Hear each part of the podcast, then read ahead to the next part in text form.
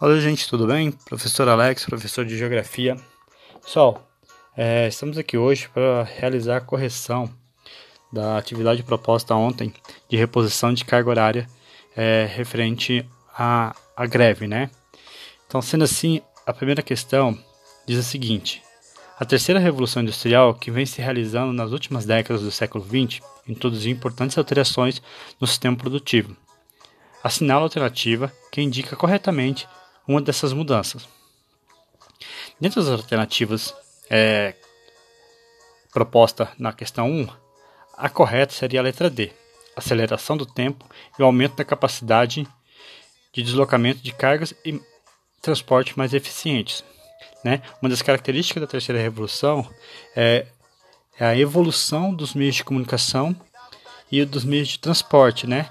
causando a sensação de que as distâncias estão sendo encurtadas porque o tráfego de transporte se torna mais rápido, né?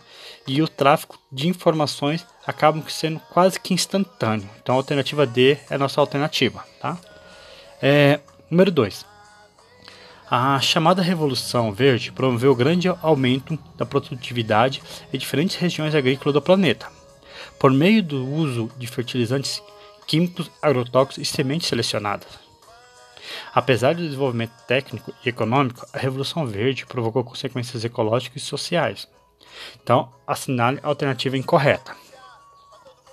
É, dentre as alternativas propostas na questão 2, a alternativa incorreta seria a letra C. Houve um enriquecimento tanto da flora quanto da fauna silvestre devido à grande utilização de fertilizantes e produtos químicos. Não, ao contrário o uso excessivo e intensivo desses fertilizantes e produtos químicos acabam prejudicando é, a flora e a fauna dos habitats, tá bom?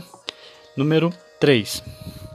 É, o diretor-geral da FAO, Organizações das Nações Unidas para Agricultura e Alimentação, declarou numa entrevista à Folha de São Paulo que passam fome em todo o mundo 786 milhões de pessoas.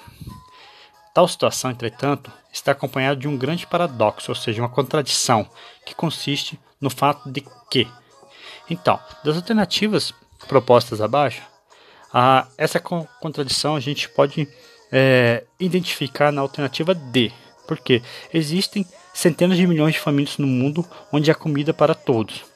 Né? Se a gente for olhar os dados, a produção é, agrícola do mundo seria suficiente para alimentar toda a população do mundo e ainda sobraria um terço, tá? Então, o que acontece não é que falta comida para, para as pessoas, é uma melhor distribuição desses alimentos, tá? Essa concentração dos alimentos na mão de alguns, fazendo que, que outros morrem, morram por causa da, da falta de alimento. Certinho, gente? Pessoal, é, espero ter conseguido ajudar vocês aí, tá? Se precisar de alguma coisa, pode contar comigo, estarei à disposição. Certinho? Forte abraço e até mais.